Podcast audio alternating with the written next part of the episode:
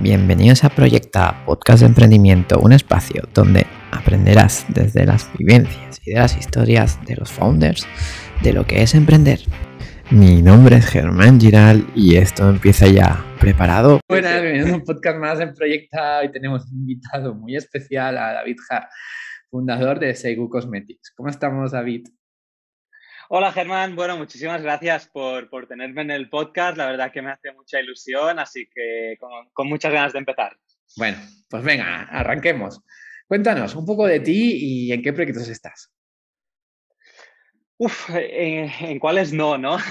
A ver, yo, o sea, como bien has dicho, soy David Hart, tengo 29 años, uh, estoy ahora mismo viviendo en Valencia, lo que soy de Menorca, ¿no? Que ahí tiene uh, mucho vínculo con, con la empresa que, que, fundé hace dos años, ¿no? Que es Saibu Cosmetics y es la que lleva, me lleva prácticamente todo el tiempo, ¿no? Soy el CEO y, y director de la empresa, ahora somos nueve personas, tenemos varias incorporaciones previstas más y eso es, es el proyecto Core, ¿no? Saigu Cosmetics, una marca de, de, cosmética natural. Aparte de esto, pues hago mis formaciones, uh, fui profesor en un par de universidades, ahora lo volveré a ser uh, y todo lo que lleve un poquito ese ADN y esa esencia emprendedora, ¿no? Hay, uh, estuve investigando hace poquito, ¿no? Y me llamó mucho la atención el mercado de las cartas de deporte, ¿no? Que, que mucha gente me pregunta, ¿no? Entonces, uh, uno de mis hobbies también es, es comprar y vender cartas de, de deporte uh, por eBay, ¿no? Y, y, es un hobby que al final a nivel económico pues transmite un poquito, ¿no?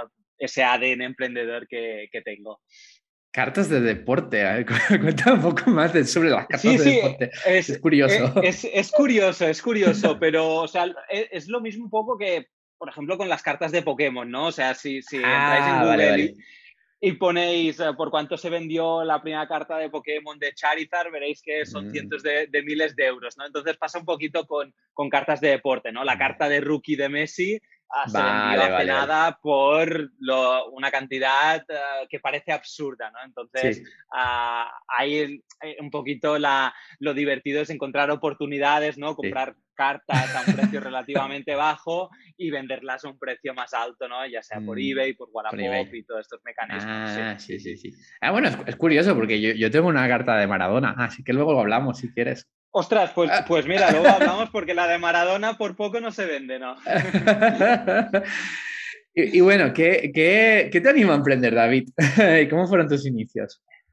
Pues yo, o sea, yo estudié ADE en Barcelona. Yo okay venía de Menorca, a los 18 años ahí no hay universidad, entonces me voy a Barcelona a, a, estudiar, elijo ADE, ¿no? Que era un poquito lo que más conectaba. Nunca a priori, ¿no? Con la idea de, de montar una empresa, pero sí que me gustaba un poquito toda esa parte más, más de números, ¿no? Y, y, y el temario, ¿no? Al final que, que, había. Entonces, los tres primeros años de, de la universidad pasé un poquito, pues, sin más, bien, o sea, la experiencia de la universidad es verdad que increíble, la gente que conocí súper bien, pero al final a nivel de conocimiento yo no hice clic en ningún lado en esos tres años, ¿no? Entonces, en mi último año sí que me fui a San Diego, o sea, la, la UB tenía un convenio con, con, Estados Unidos, ¿no? Entonces me fui a San Diego, a California, a acabar, digamos, la, la carrera ahí, ¿no? Entonces, ahí fue cuando cambió por completo el, el panorama mío y, y, mi visión sobre el emprendimiento, ¿no? Yo,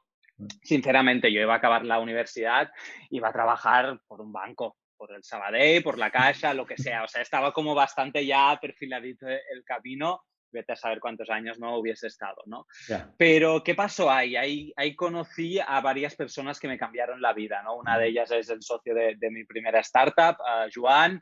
Conocí a un par de profesores increíbles, ¿no? Profesores muy tops que habían trabajado en Apple, en Yahoo, en Google. Y al final, uh, quizá lo que lo resume un poco todo es el ambiente ¿no? con, con el que te juntas. O sea, no, no, es lo mismo juntarte con personas que tienen inquietudes, que con 21, 22 años que tenía en ese momento ya estaban emprendiendo, que cuando llegabas a casa te preguntaban qué te parecía esto que había hecho Amazon a nivel estratégico, ¿no? Y ahí fue cuando un poquito mi visión empezó a cambiar porque yo soy muy competitivo, ¿no? Entonces, claro, al verme en un entorno donde yo qué sé que ha hecho Amazon, ¿sabes? Era, era ese nivel en, en, eh, con 21 años. Entonces dije, ostras, hostia, me, me, apetece saber qué ha hecho Amazon, por, porque estoy en un ambiente y yo soy como e, el peor, ¿no? En ese sentido, entonces a través, a través de eso empezó como un poquito mi formación, mis ganas, empecé a leer muchísimos libros Mm, y, ahí fue cuando entró un poquito ese gen ¿no? y, ese ADN emprendedor. Preguntar que en esta época de Estados Unidos eh, se, respira otra cultura ¿no? en las universidades. Eh, eh, ¿Se, tiramos a la gente a emprender o no es así la cosa? Totalmente, totalmente. Ahí yo lo que me llevo sobre todo de ahí es que el fracaso está bien visto. O sea, es decir, aquí, ostras, si fracasas, la cultura, la gente que tienes al lado, o sea, te mira mal, ostras, mira este que ha intentado montar esto y no le ha ido bien, ¿no? Y ahí es como algo normal. Había gente que con 22 años había ya montado dos startups y, las había quebrado y no pasaba nada, ¿sabes? Y, era un poquito esa cultura que, que yo absorbí y me sorprendió mucho porque todo esto, e, ese, ese no tener miedo al fracaso hace que emprendas más, ¿no? Hace, hace que salgan nuevas ideas y bueno, lo, demuestra ¿no? el potencial de, empresas que tiene Estados Unidos y el que tenemos aquí, ¿no? Ah, entonces, ah, claro, luego de, Estados Unidos ah, volví a Barcelona, ¿no? mi socio Joan tenía una idea, que era un medio de comunicación para jóvenes, me preguntó si me quería unir al proyecto, me pareció muy interesante. Fue un poquito ese momento de, eh, ¿ahora es el momento de emprender o tengo que esperar un poquito a hacer algún tipo de colchón económico, ¿no? Ah, y dije, no, no, ahora es el momento. Ahora es el momento, salgo de la uni, uh, me tiro a la piscina, ¿no? Ah, y eso fue en 2014 fue cuando empezamos Código Nuevo. Fueron dos años muy o sea, intensos a nivel de, ostras, muchas subidas y bajadas. Ahí aprendí a, gestionar mejor las, las emociones cuando finalmente en 2016, al cabo de, dos años, nos compró la parte de la empresa el Grupo Z, ¿no? que es uno ah, de los grandes medios de, España, Sport, Periódico, Woman, etcétera. Y ahí sí que entramos en, en, una nueva etapa. ¿no? Nosotros al final los dos primeros años teníamos recursos muy limitados. Creo que hicimos las cosas muy bien ¿no? por los recursos que teníamos, si no, nunca hubiese llegado esa, esa oferta pero entramos en un nivel completamente diferente cuando, cuando entramos con el grupo Z, tanto a nivel de facturación, a nivel de visitas, a nivel de reproducciones de vídeo, todo fue ¿no? otro, otro contexto. Y ahí la verdad que, bueno, aprendí muchísimo. Llegamos a ser un equipo de, de 15, 16 personas. Ah, fue fue un, un camino para mí espectacular. ¿Qué pasó? Que en 2018, a mediados de 2018, me levanto un día y no me apetecía ir a trabajar. Y no me había pasado esto, o sea, desde que empecé con código nuevo en 2014, no me había pasado nunca ni un día, o sea, era, fue increíble, ¿no? Entonces, me pasó un día, uh, dije, ostras, bueno, quizás es que tengo un mal día, la sensación me parecía rara, ¿no? Pero bueno, vamos a dejar. Me pasó al siguiente y al tercero que me pasó fui a mi socio Joan y dije, ostras, necesito buscar una salida porque necesito nuevos retos, necesito, esta es mi única experiencia, tengo otras ideas, quiero montar otras cosas. Ah, se juntó también a la idea y el proyecto de, de Saigu, ¿no? Mm. Y, y, nada, dejamos un tiempo prudencial para hacer el traspaso, pero, pero sí, sí, el detonante fue, ostras, me levanto y entre comillas, ¿no? No me apetece ir a trabajar, ¿no? Que eso no me había pasado absolutamente nunca y gracias a Dios ahora tampoco me está pasando, ¿no? ¿Te, sentías estancado en, en, esa época? Sí, sí, totalmente, porque yo, yo creo que hacía muy bien mi trabajo, ¿no? Era llegar a la oficina, estaba muy claro un poquito lo que teníamos que hacer. A nivel interno había limitación de recursos por una serie de factores, ¿no? Entonces dije, ostras, si tengo que hacer esto durante dos años más, que no, no puedo, ¿no? O sea, necesito algo, eh, ponerme en situaciones donde no sepa absolutamente nada, donde lo vuelva a sacar todo, donde aprenda, donde gestione a más personas y, fue un poquito ese el detonante, ¿no? Y, el motivo del cambio. ¿Y qué tal esta etapa eh, esto de gestionar a personas? Porque era la primera vez, ¿no? Con tu equipo de 16 personas, ¿no? Me has dicho. Eh, era la primera vez y, ostras, lo, que aprendí, ¿no? Al final a nivel de, gestión de, egos también, ¿no? Porque fichamos a, posiciones muy buenas, muy top de, otros periódicos. A, ostras, mm, conflictos entre departamentos, enseñarles cómo a, la cultura empresarial que nosotros queríamos implementar, ¿no? Que siempre estaba por delante el, ostras, ah, respeta y compórtate bien con los que tienes abajo, ¿no? Explica bien las cosas y nunca seas un jefe dictatorial, ¿no? Por decirlo de alguna manera. Entonces, todo esto fue un, fue un aprendizaje que nosotros tuvimos que hacer tanto para nosotros mismos como para la gente que, fichábamos, ¿no? Y, al final yo me fui de ahí y, creo que, la gran mayoría de, personas pues acabaron muy contentos, ¿no? Con, el liderazgo y fue un poquito el, refuerzo que necesitaba para, ostras, por aquí voy bien, creo que esto es una de las cosas que se me da muy bien. Ah, tengo que seguir indagando, tengo que seguir mejorando, porque además de que me gusta, ¿no? Se me da bien. Sin duda, tú una maestría, ¿no? Más que un máster de estos. no, no, o sea, ya, ya, ya, te digo, o sea, mejor que en todos los años que estuve estudiando en la universidad, ¿eh? sin lugar a duda.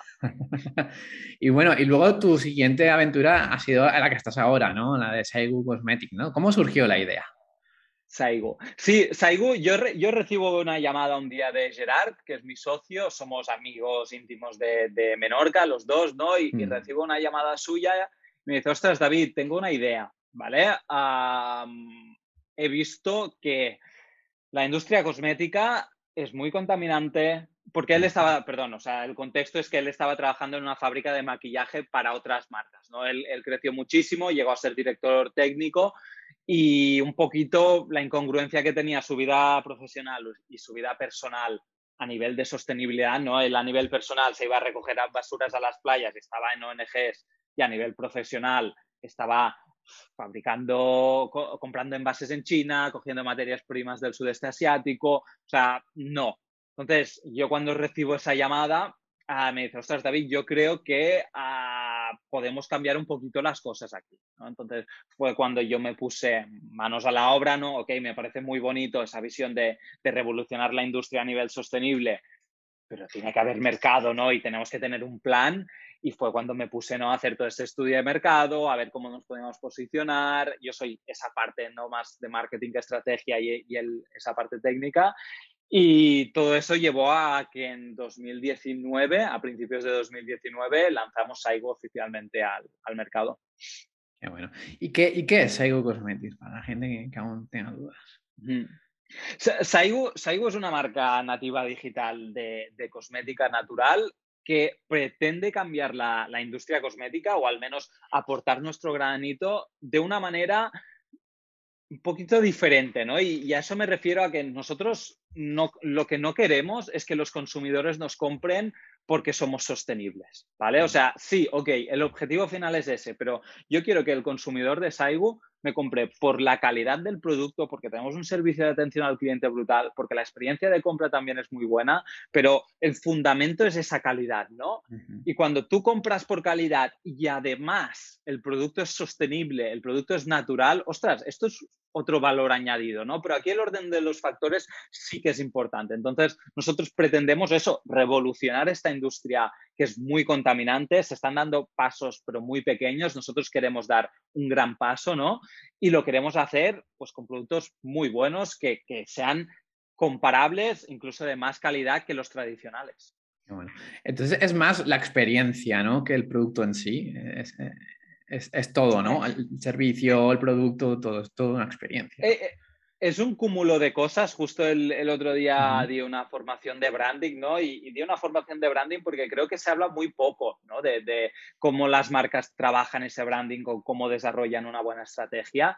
Y se habla poco, yo creo, por varias cosas, ¿no? Al final, si tú haces campañas de ventas, pues es muy medible, es a corto plazo, a todos los emprendedores tenemos problemas de caja y tenemos que crecer, ¿no? Entonces, el branding es lo opuesto a ello, ¿no? O sea, muchas decisiones son subjetivas, muchas decisiones tienen los resultados a largo plazo, quizá es una apuesta que a nivel económico no acabe volviendo, aunque yo creo que bien hecho siempre compensa más que, una campaña de ventas. Entonces, ah, para mí ah, tiene todo el sentido ahora mismo ah, trabajar mucho ese branding en Saigu, sobre todo a través de una estrategia de contenido muy potente, porque nuestro consumidor no es un consumidor que a compre a ciegas, ¿no? Es un consumidor informado que quiere saber, ostras, ¿por qué te tengo que comprar a ti, no a la competencia que es más barata, ¿no? Porque nuestros productos son más caros que, la competencia. Entonces, pues ahí tiene muchísimo sentido hacer un podcast, hacer una estrategia con contenidos en blog,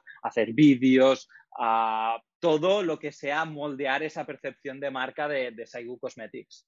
Sí, ¿no? Sobre todo en el podcast, tener voz, ¿no? Eh, es importante, ¿no, David? Sí, sí, yo, yo soy muy fan del podcast. O sea, te doy la, enhorabuena por haber creado uno, porque creo que está muy poco, muy poco explotado. Nosotros fue una apuesta que hicimos en 2019, hicimos un podcast de sostenibilidad, nos funcionó muy bien, la verdad. Ah, ahora lo paramos y queremos empezar otro sobre eh, otra temática, pero el podcast es una manera de conectar mucho con, con un público potencial, ¿no? Que, que quizás es diferente, ¿no? Que quizá de buenas a primeras no tiene claro que quiera comprar en tu marca, pero el consumidor de, podcast no es un consumidor normalmente que, escucha o, hasta el final o, escucha la gran mayoría ¿no? del podcast. Entonces conectas muy diferente con una persona a si te escucha pues 30, 40 minutos que si ve 15 segundos de un vídeo tuyo, ¿no? Entonces, eh, para, para, mí es esa magia del podcast. Y cuéntanos un poco, ¿cuál es vuestro modelo de negocio en Saigo Cosmetics?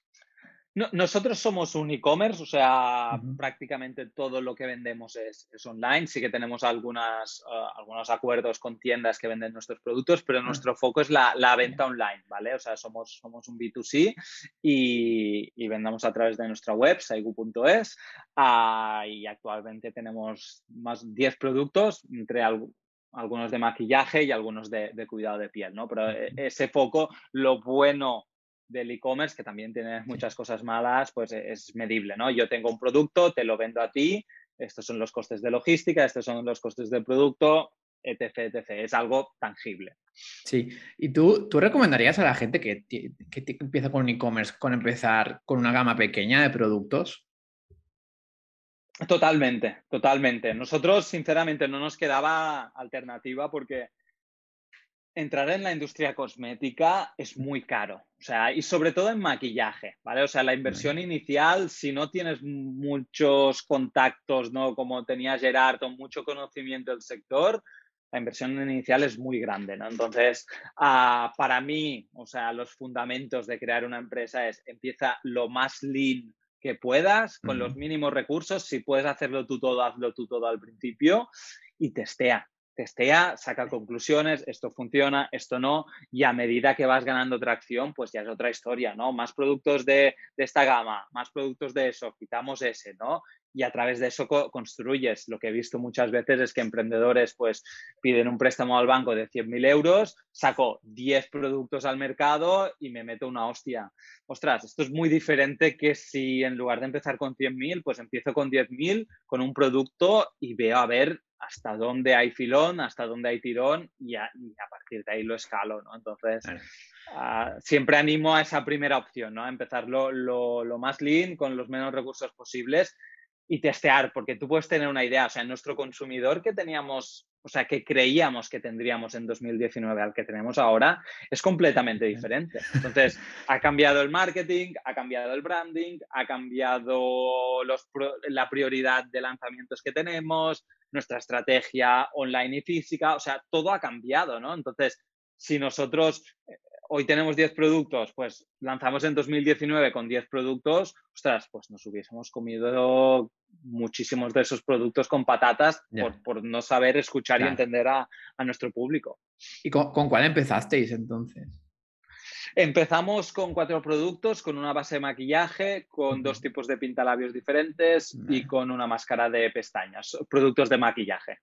Sí, un kit, ¿no? Un kit de maquillaje de lo, de lo básico. Sí, Básico, básico, básico, porque al final el maquillaje es un mundo que ya, bueno, conozco, conozco muy bien y hay, ostras, hay un montón de productos. O sea, tú puedes tener 40, 50, 60 productos de maquillaje, de variantes, de tonos, de subtonos, de accesorios. O sea, a nosotros, claro, o sea, cuando decidimos lanzar con cuatro, Gerard me decía, ostras, David, pero sé consciente de que esto, vamos, no cubre absolutamente nada. Y yo, sí, sí, ok pero es para testear. O sea, el primer año yo me lo tomé como vamos a testear, vamos a aprender y vamos a, ver qué, ¿no? ¿Qué es esto de, de, vender maquillaje online? Porque a pesar de mi experiencia en un medio de comunicación, en toda la parte de estrategia digital, ostras, un e-commerce es completamente diferente. Los costes de adquisición, las colaboraciones con influencers, etcétera, etcétera. Sí, la, logística, ¿no? También. Uf, la logística. Ha, sido, ha sido complicado. Ahora creo que ya sí que lo tenemos bastante bien encaminado, pero los primeros meses de logística era, ostras, que no tengo ni idea. sí, y para, para todos estos tipos de productos, eh, para comercializarlos se necesitan permisos. Son, son, difíciles de conseguir esos permisos y sobre todo el tuyo que es de sostenibilidad, ¿no? Conseguir la etiqueta esa, ¿no? Sí, bueno, o sea, hay, varios pasos aquí, ¿no? En, el momento que tú tienes una idea de un producto, una de nuestras diferencias es que tenemos laboratorio propio, ¿no? Mm. Entonces, tenemos una directora de laboratorio propio que hace todas las formulaciones y luego eso va a una fábrica, ¿no? Que tiene todos los certificados, se tienen que hacer todas las pruebas, el patch test, pues si quieres ponértelo cerca de los ojos tienes que hacerte una prueba también, o sea, son como varios tests dependiendo del producto y todos estos test los, los pagas, ¿no? O sea, mm, si quiero decir que mi base de maquillaje es hidratante, lo tengo que pagar. Quiero decir que uh, es antiarrugas, tengo que pagar, ¿no? O sea, todo esto suma. En, en cuanto a certificaciones sostenibles, nosotros no tenemos, pero no, no tenemos básicamente por un motivo económico, todas estas certificadoras lo que te dicen es, ok, yo te certifico pero me llevo un porcentaje de tus ventas. Entonces, nosotros fue como un poco un choque de, ostras, ¿por qué si realmente somos así? tengo que pagar un precio tan alto, porque estamos hablando de, muchos miles de euros, no de una cuota de 400 euros, no, no. Entonces, ah, para nosotros ahí la clave es la transparencia, ¿no? Enseñar cómo lo hacemos, cómo desarrollamos, uh, cómo llegamos al cálculo de 99% de ingredientes naturales, ¿no? Y, ahí sí que somos 100% transparentes con lo que somos y hacemos, aún a pesar de no tener esa certificación, ¿no? De, una agencia externa. No, te preocupes, que no eres el único emprendedor que dice en el podcast. ¿eh? y el otro emprendedor me dijo que eran una mafia. Pero bueno. Totalmente, tota-, totalmente, sí, sí, porque claro, yo al principio dije, vale, una cuota anual, ok, tiene claro. sentido, pero ostras, si vendo, me imagino, yo que sé, un millón de euros, claro, tienes que, porque le tengo que cobrar 50 mil. me, parece, absurdo. Sí, sí, sí. es un negocio redondo para ellos, ¿eh? pero más ventas, ellos ganan más y, no, no, nosotros decidimos no, entrar en ese juego. y bueno, ¿tenéis, ¿tenéis calculado la huella de, carbón reducido por cada producto? No, no, tenemos, pero estamos trabajando en ello, ah, porque sí que hay varios, varios premios, subvenciones, ¿no? Que nos han preguntado mm. datos concretos eh, eh, o sea, para nosotros es muy complicado calcular porque lo primero que sí que podemos hacer es en cuanto a materias primas, es decir, el 90% de las materias primas se compran en China, ¿vale? Entonces, coges un punto de China y lo comparas con, en nuestro caso, casi todas las materias primas son del Mediterráneo, ¿no? Entonces, coges el cálculo de, tenemos algunas materias primas de Italia, algunas de Baleares, algunas de Cataluña. Entonces, sí que puedes calcular la distancia ¿no? en avión y las emisiones de carbono que supone, pero lo tienes que hacer por pues 200 materias primas, lo tienes que hacer también por los envases, entonces aún no hemos llegado a, un cálculo que nos parezca, digamos, razonable, fácil y, y sin mentir, que eso para nosotros sería muy fácil decir, hemos reducido la huella de carbono en un 50%. Ya, sí, pero eh, entra en los matices, ¿no? Entonces, como, la, como la transparencia y la honestidad para nosotros como marca es, bandera, ¿no? Antes de decir algo un poco a voleo, ¿no? Y sin tener el cálculo 100%, pues preferimos explicar cómo es la situación, que todos los proveedores nuestros, pues de cajas, Ah, son de aquí, que todas las cajas son recicladas y reciclables, que los envases, la gran mayoría son de Europa, como ah, en, contraprestación de otras marcas que los compran en China, las materias primas lo mismo, ¿no? Entonces, todo esto en nuestro blog y en nuestras redes, pues los consumidores lo pueden ver. Y yo creo que muchas veces genera más conexión eso, ¿no? Que no tener un sello y no dar ninguna explicación. Totalmente. Yo creo que es más la clave de lo que has dicho que, que, que tener un certificado o un sello, ¿no? Es muy frío eso, yo creo. Sí, sí, totalmente. y bueno, cambiando de tema, vamos a momentos. ¿Cuál ha sido tu, mayor momento de incertidumbre en, en tus emprendimientos, David? Pues Creo que recuerdo dos en concreto. Recuerdo uno que lo pasé especialmente mal, que fue en noviembre, diciembre de 2015, justo antes de la adquisición del grupo Z. ¿no? En, ese momento nosotros con Código Nuevo habíamos pasado por varias montañas rusas, ¿no? Meses que, ostras, increíble, todas las marcas van a querer anunciarse con nosotros, tenemos dos millones de visitas, somos los mejores del mundo y nos vamos a comer el mundo, a otras que las campañas no llegan, este cliente no paga, lo que nos prometieron que tendríamos de campañas este mes no está llegando, ¿no? Entonces llegamos a un punto en noviembre, diciembre de, ostras, ok, tenemos un equipito, tenemos un poquito de salario, ¿no? Para nada, nada para echar cohetes. El proyecto está muy guay, los mensajes que nos envían de cómo estamos ayudando a cambiar la vida a las personas, pues son increíbles, pero ostras, muchos meses más con casi sin cobrar y, con todo tan, tan, tan lean después de dos años, pues fue, fue, una reflexión que hicimos con Joan de, ostras, ¿hasta cuándo? ¿Dónde ponemos ese límite? ¿no? Porque un año más seguramente mentalmente no, no hubiésemos aguantado. Entonces, joder, coincidió exactamente en ese momento, ¿no? Que empezamos a moverlo, posibles adquisiciones, etcétera, etcétera. Y fue cuando llegó la, la oferta del grupo Z y, básicamente no, nos cambió la vida, ¿no? Pero justo unos meses antes fue un punto de, ostras, ¿qué hacemos? ¿Seguimos? ¿No seguimos? ¿Le damos una vuelta a esto? ¿Lo dejamos un poquito en stand-by? Y luego también sí que este no, no, no tan duro.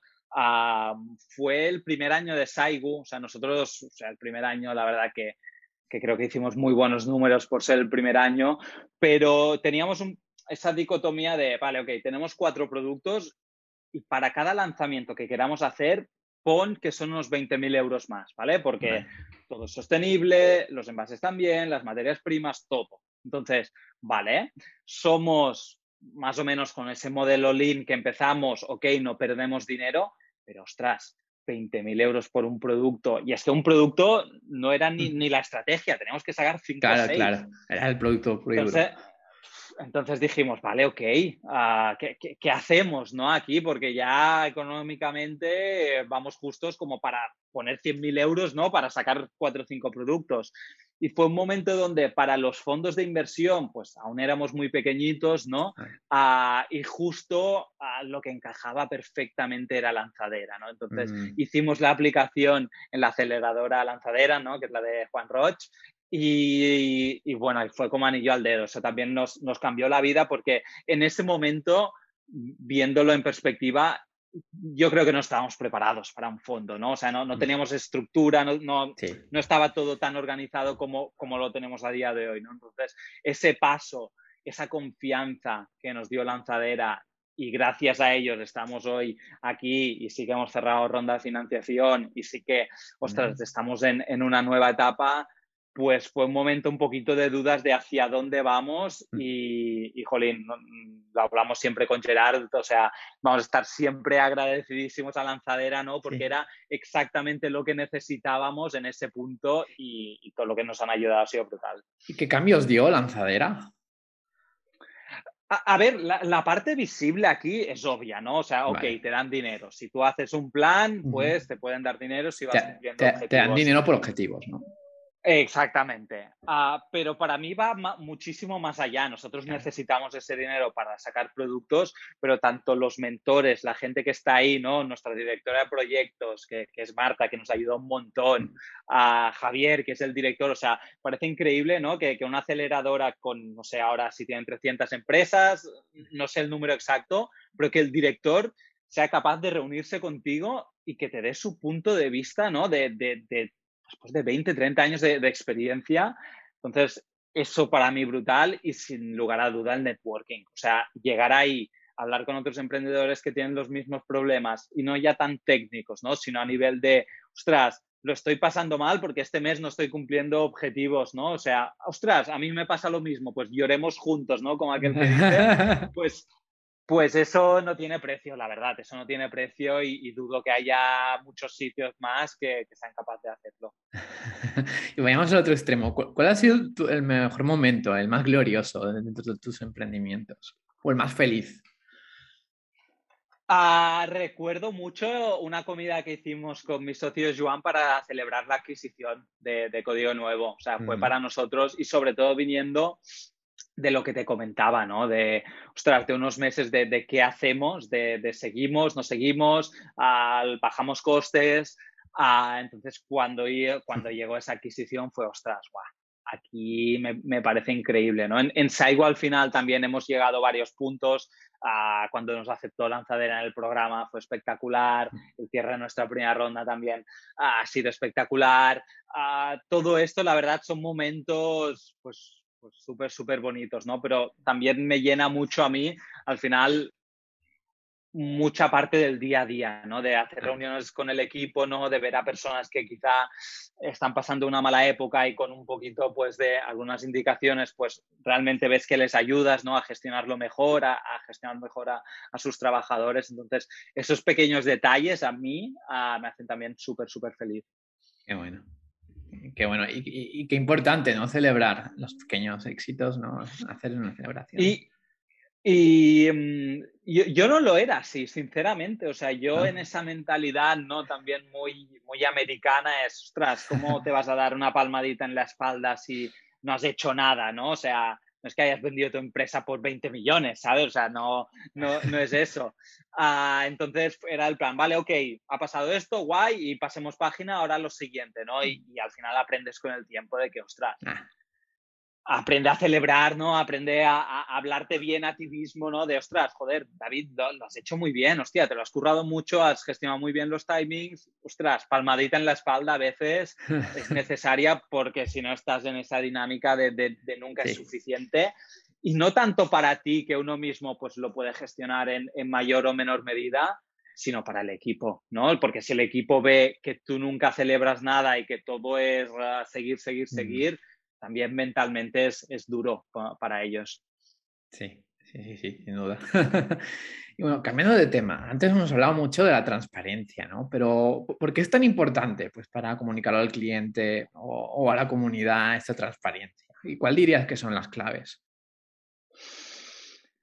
A ver, para mí las claves es tener un muy buen equipo de comunicación que tenemos en Saigo, ¿vale? O sea, depende mucho de los valores de, marca, o sea, la comunicación al final es un reflejo de un poquito los valores que deciden los emprendedores en su momento, ¿no? Entonces, Gerard y yo no es que hiciéramos una reunión en 2019 y dijimos, ostras, estos van a ser los valores, cerramos la libreta y punto, ¿no? Sino que lo, lo revisitamos constantemente. Entonces, primero de todo, los emprendedores, los fundadores que lo definan muy bien y luego coger a un muy, buen equipo de comunicación, ¿no? Que lo diga, porque nosotros en nuestro caso, la transparencia que decías, pues desde el día uno se ha dicho, ¿no? Entonces, cuando, cuando se han hecho cagadas, en lugar de esconderlas, se ha dicho, ¿no? O sea, cosas tan sencillas y, tontas, ¿no? Como nos equivocamos en una palabra, ¿no?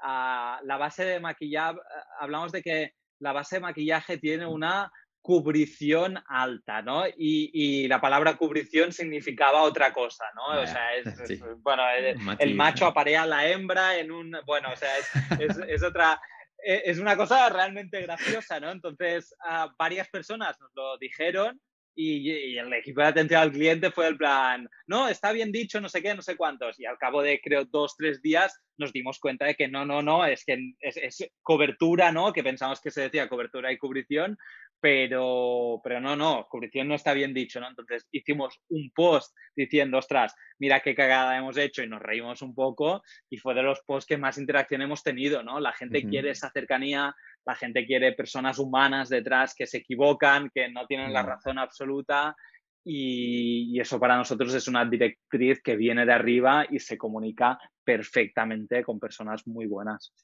Y esto ayuda a conectar, ¿no? Entiendo. No, o sea, los motivos de compra son varios, ¿no? Y, uno, y uno de, los que hemos visto nosotros es esa conexión emocional o esa conexión a nivel de valores. No he probado nunca los productos, no soy tampoco muy fan de maquillaje, pero os compro por vuestros valores. No es el cliente principal que tenemos, eso es cierto, pero sí que hemos visto muchos mensajes así, ¿no? Y es, ostras, Jolín, pues estamos haciendo muy bien, ¿no? Esa parte de transparencia y valores. Sí, Y bueno, eh, cambiando otro tema, esto, cuando ha sido difícil encontrar, pues cuando hacéis una campaña con influencer, eh, darle incluso un producto, ¿no? El pack este de canelita rama, ¿no? Mm. es, es, difícil eh, pues, encontrar un influencer eh, y, luego es rentable. se, llega, se llegan a los objetivos. ¿Cómo, cómo, cómo, cómo se organiza todo esto? Eh, yo, yo, creo que la gran mayoría de veces no es rentable, pero sobre todo porque creo que hay un porcentaje muy alto de influencers que realmente no, no, tiene influencia real, ¿no? O sea, a mí me da igual los seguidores, a mí me dan igual, igual los likes.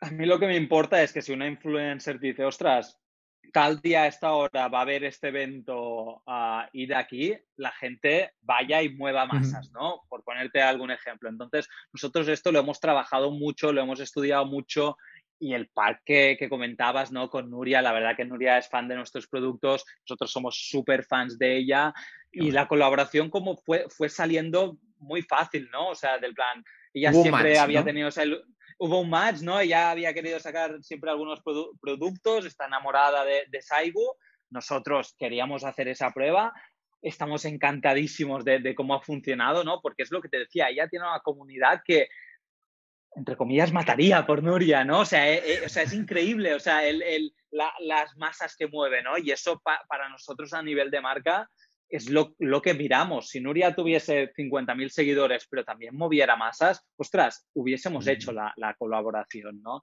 Y entonces eso lo miramos con, mucho detalle y sobre todo gente alineada con nuestros valores y, filosofía, ¿no? Si es, si es alguien que te dice, págame, te saco tu producto y tu producto ni fu ni fa, pues nosotros nunca, por muchos millones que tenga esa persona, ah, vamos a trabajar, ¿no? Porque es que al final estás vendiendo algo falso, ¿no? Que, que la influencer no se crea. Ahora, las influencers que realmente crean el producto, que apuesten por la marca y evidentemente eso lleva a una transacción económica ¿no? entre las dos partes, pues 100%. ¿no? Entonces, mi consejo aquí es para gente que quiere trabajar con influencers que dejen un poquito de lado número de seguidores y likes y miren más en detalle a comentarios, gente que se conecta en el directo, a colaboraciones con marcas, cómo han funcionado, si gestionan eventos presenciales, pues qué capacidad de mover masas tienen, todas esas cositas ¿no? que, van más allá del simple like.